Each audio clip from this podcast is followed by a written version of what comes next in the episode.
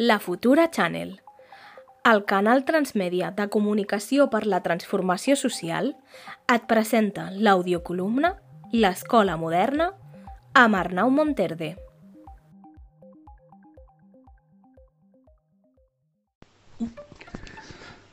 A l'era digital, les tecnologies no són neutrals. De fet, deixen de ser neutrals en el moment en què Facebook, per exemple, premia els discursos de l'odi en els murs dels seus usuaris, ja que aquests continguts sembla ser que són eh, bastant més rentables. És a dir, que es fan més rics amb formes d'expressió que són racistes, que són feixistes o que poden venir de les múltiples fòbies existents a les xarxes socials.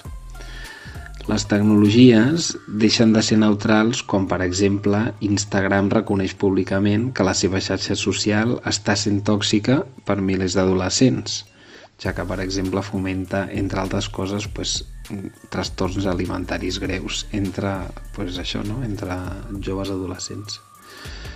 Deixen de ser neutrals quan WhatsApp reconeix que té a un miler de persones revisant els continguts de les nostres converses a, a través d'aquesta eina, a través del, del WhatsApp, vulnerant així el principi de, de, de la privacitat de les nostres comunicacions.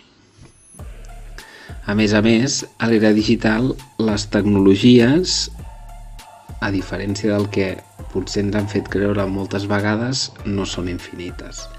És a dir, que produir tecnologia, internet, a les comunicacions a les xarxes o inclús el propi núvol pues, eh, té un límit, s'acaba, està construït sobre coses físiques, no?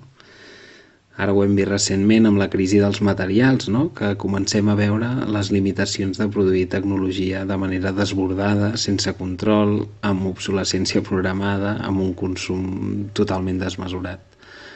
Um, estem començant a veure els límits de la producció de la tecnologia i, per tant, uh, li hem de posar consciència perquè aquesta tecnologia no és infinita.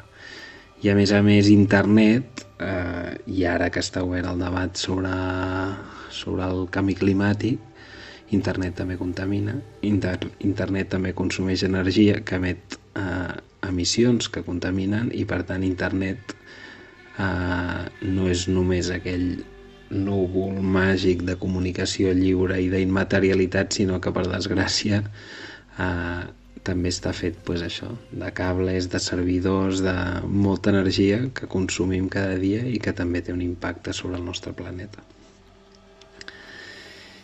I a més, tecnologia avui en dia és sinònim de poder. Eh, igual que Castells no? parlava de la informació i del poder, eh, avui també és poder la desinformació. bueno, de fet, sempre ha sigut poder, la desinformació. Però mai havia tingut un abast tan gran, no? L'abast planetari que té la desinformació mm, gràcies a les grans xarxes socials i a les grans tecnològiques eh, que estan agafant el control precisament pues, de, del conjunt no? de l'era digital, de les infraestructures, dels cables, dels satèl·lits, del programari, i sobretot, i el que és més important, de les dades, no? de les dades nostres, les dades personals que tenim al núvol, les dades sobre el nostre comportament digital, les dades del, del nostre dia, dia a dia. Tot això és poder per les grans tecnològiques. Si mirem les democràcies modernes, també estan plenes de bugs. Bugs és com se'ls diuen els, els errors en el món de la informàtica. Bugs eh, no només en les formes que té aquest model representatiu en què només votem cada quatre anys. No? Votem cada quatre anys, deleguem la nostra capacitat d'incidir en, en uns representants electes i no hi ha res més. Però és que no només és, és que no hi hagi res més, sinó que com pot ser que eh, en plena revolució tecnològica no tinguem el poder polític per poder precisament fer valer els nostres drets com a persones quan ens submergim en la, a la societat digital, no? què passa amb les nostres dades, què passa amb la nostra capacitat de decidir sobre com, com volem estar i com volem evitar el món digital. Um, per desgràcia, les tecnologies uh, tampoc són democràtiques. Uh, igual que tampoc és democràtic uh, accedir a elles, connectar-se a elles, ni formar-ne ni formar part. No? De fet, existeix una gran desigualtat segons el teu gènere, segons on has nascut eh, o segons la classe a la que formes part, perquè tindràs unes, unes determinades limitacions a l'accés i a formar part d'aquesta nova societat digital. Però la tecnologia, per sort, i com a potència també és utilitzada per la gent per defensar els seus drets, per, per protestar, per construir col·lectivament altres futurs possibles, eh, que per sort no passen només pel senyor Zuckerberg de Facebook, el senyor Google, el senyor Amazon, el senyor de Microsoft. Per sort no passen per, per, per, per aquests grans senyors no? de l'era digital. I se'ns presenta davant una urgència, una urgència Mm, una urgència a l'era on les tecnologies són globals. Quina és aquesta urgència?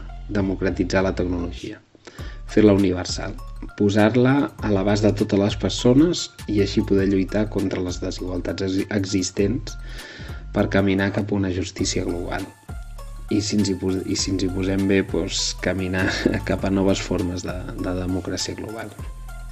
Mentrestant, i des d'aquest àudio racó anirem obrint camins per conèixer què està passant a l'internet de la gent, a l'internet més dissident, a l'internet popular. I explorarem innovacions tecnològiques i democràtiques des d'on començar-ho a fer. Comencem.